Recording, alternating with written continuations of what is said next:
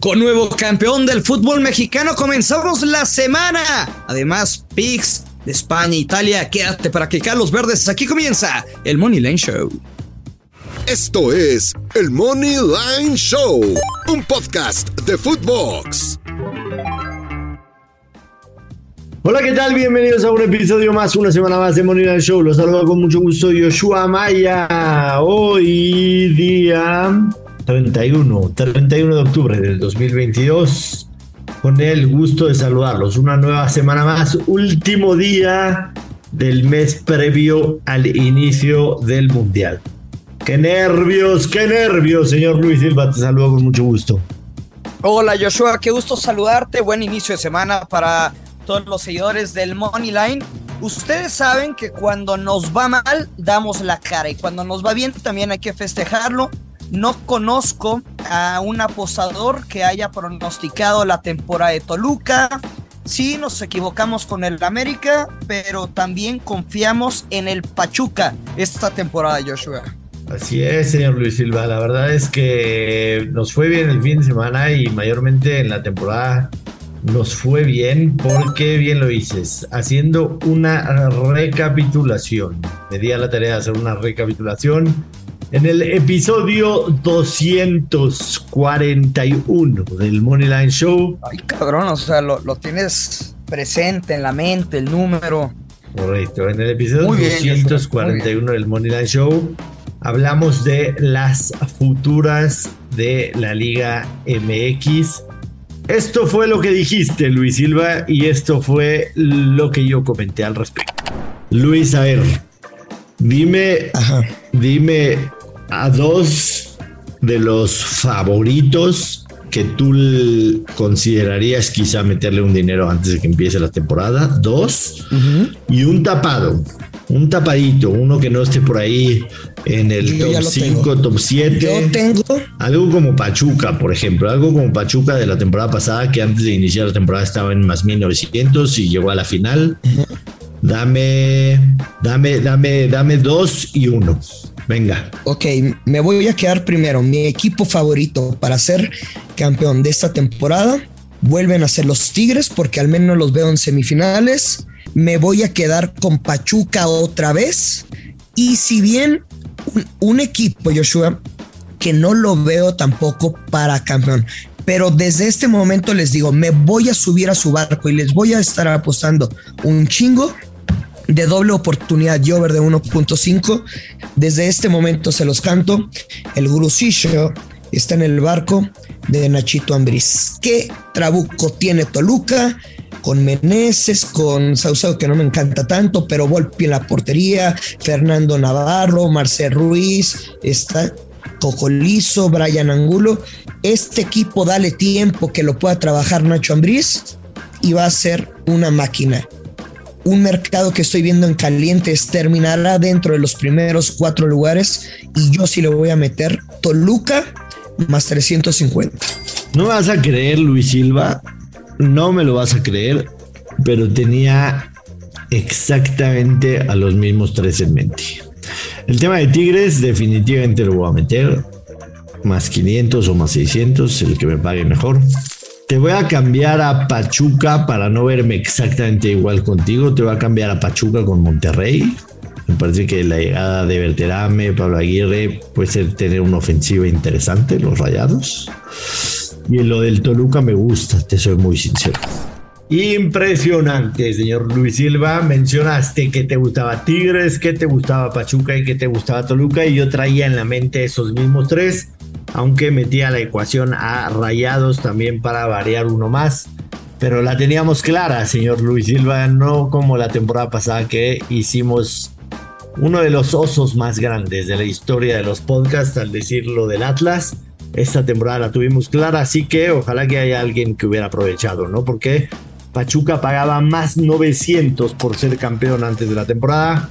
Y mencionaste que te gustaba, Pachuca termina apaleando a Toluca en la final del fútbol mexicano con un global de 8 por 2. Felicidades, señor Silva.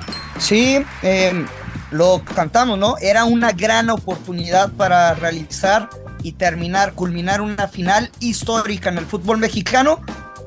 Lo que sí siento, digo, cada quien tendrá su opinión, se me hace mala onda. No sé por qué considero, Joshua, que siempre los títulos antes de una Copa del Mundo en un torneo son torneos cortos. Este todavía, agrégale, más corto, como que se olvidan en la historia por la Copa del Mundo.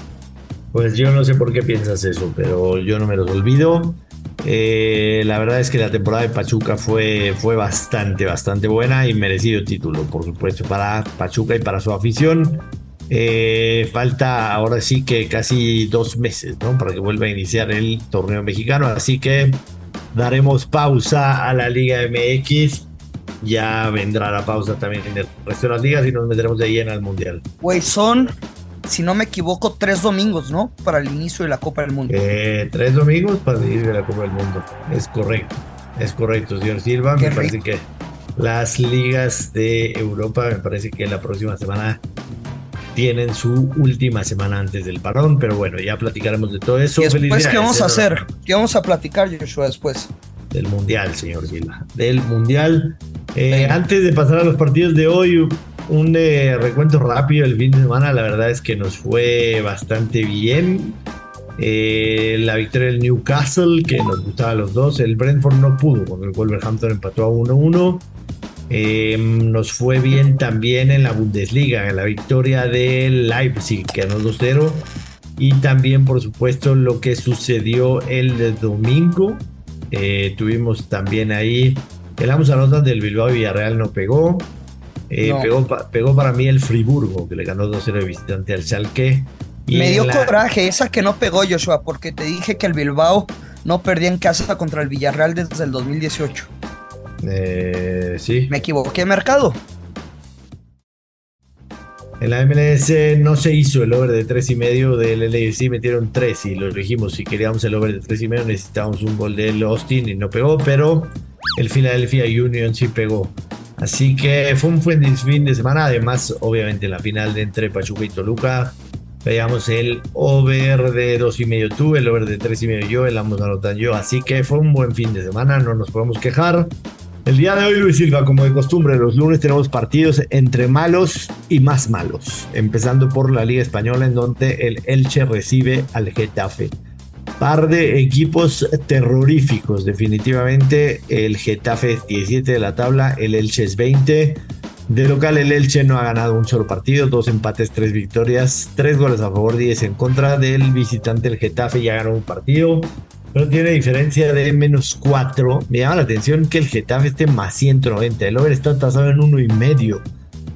Yo creo que vale la pena meterle unos pesitos al más 190 del Getafe.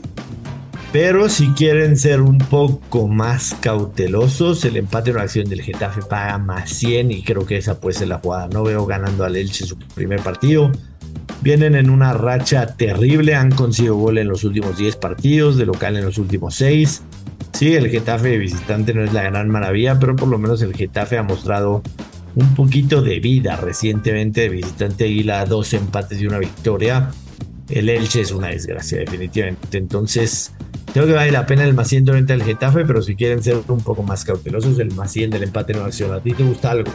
Es la jugada más inteligente. El Elche como local tan solo tiene tan solo tiene tres goles anotados, 10 recibidos. En el récord es simplemente no conoce la victoria en casa esta temporada, dos empates, tres descalabros. Ni en Vamos casa, con ni el afuera.